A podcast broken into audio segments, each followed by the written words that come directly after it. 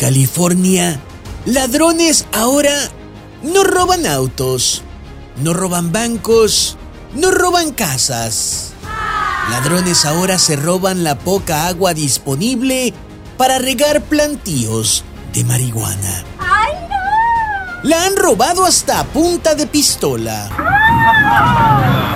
¡Quieto todo mundo! ¡Arriba las manos! Quédense con su cartera y su celular, pero entréguenos esas botellas de agua que se están tomando. ¿Tendríamos acaso que llegar a esto para hacer conciencia?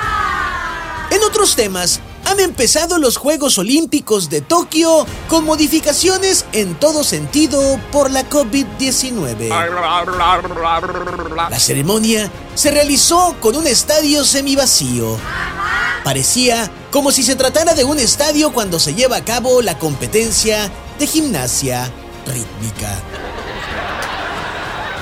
Y a propósito de COVID-19, YouTube ha borrado 15 videos del presidente brasileño Jair Bolsonaro por decir mentiras sobre la COVID-19.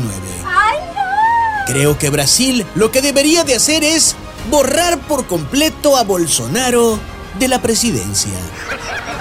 Y si YouTube ya anda en eso, le debería de echar ganitas y borrado de una vez por todas todas las conferencias matutinas donde el presidente mexicano López Obrador le echa mentira tras mentira tras mentira a la gente con el tema del COVID-19.